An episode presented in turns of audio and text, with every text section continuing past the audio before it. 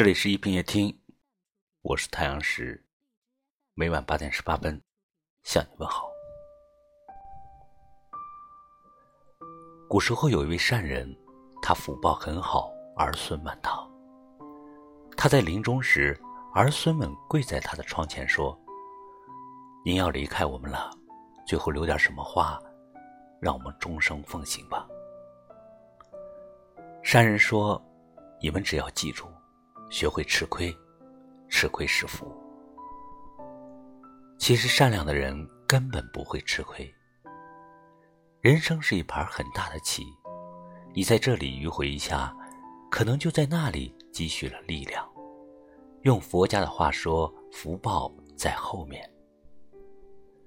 记得有这么一个故事：巴西著名的导演沃尔特·塞雷斯正在筹备自己的新电影。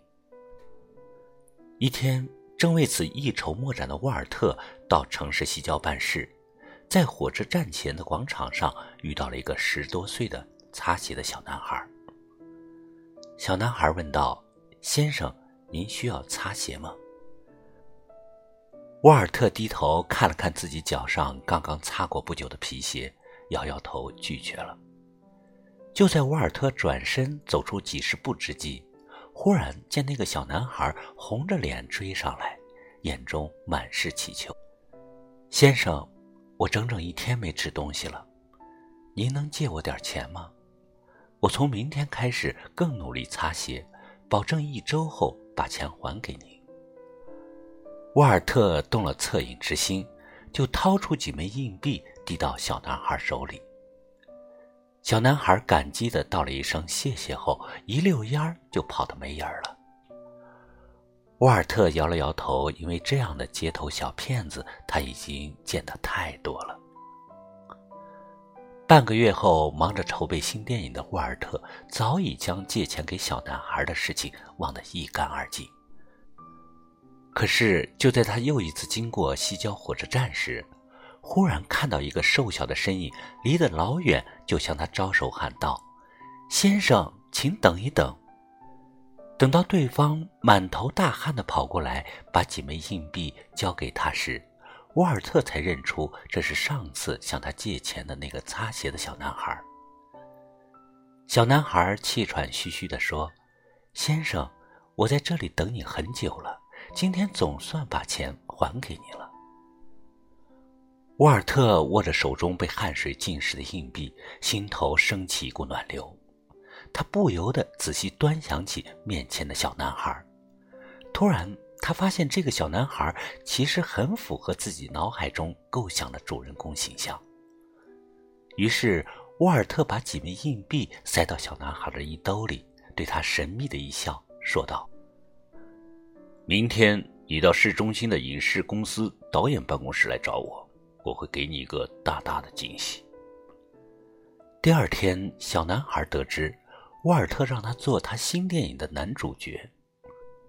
他在录用合同的免试原因一栏中只写了这样几个字：“你的善良无需考核。积善之家必有余庆，积不善之家必有余殃。”还有这么一个故事。有一个农夫的玉米品种每年都能获得极好的收成，而他也总是将自己优良的种子毫不吝啬地分赠给其他的农友。有人问他为什么这么大方，他说：“我对别人好，其实也是为自己好。”风吹着花粉四处飞散。如果邻家播种的是次等的种子，在传粉的过程中，自然会影响到我们家的玉米质量。因此，我很乐意农友们都播种同一优良品种。凡你对别人所做的，就是对自己所做的。所以，凡是你希望自己得到的，你必须先让别人得到。你若想被爱，就要先去爱人；你期望被人关心。就要先去关心别人，你要想别人对你好，就要先对别人好。人有善念，天必佑之。这个天就是你周围的环境和人。生活自有自己的因果循环，它不满足任何人的私心贪欲，一直善良下去，只问自心，不问得失。我始终认为，善是人性中所蕴藏的一种最柔软，但却是最有力量的情怀。不管如何艰难，我们也应该坚持善良；不管多么孤独，我们要坚守人格的高尚。因为总有一天你会明白，善良比聪明更难。因为聪明只是一种天赋，而善良却是一种选择。你付出了善良，或许不会马上得到回报，但一定会在另外的空间节点得以弥补。坐在酿造忧愁的酒馆里，谁闭着眼？走在没有星光的灯火阑珊，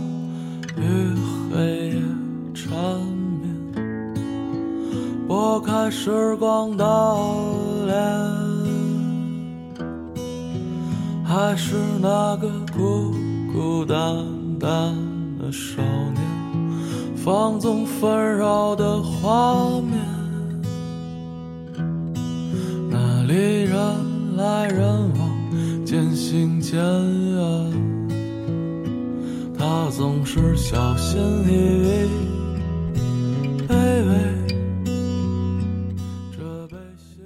六祖坛经上说：“一切福田都离不开心地。”是的，心田上播下善良的种子，总有一天会开花结果。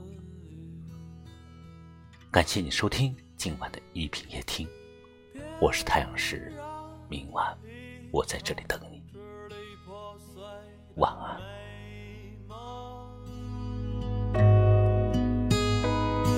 看光散落下的满眼飞红，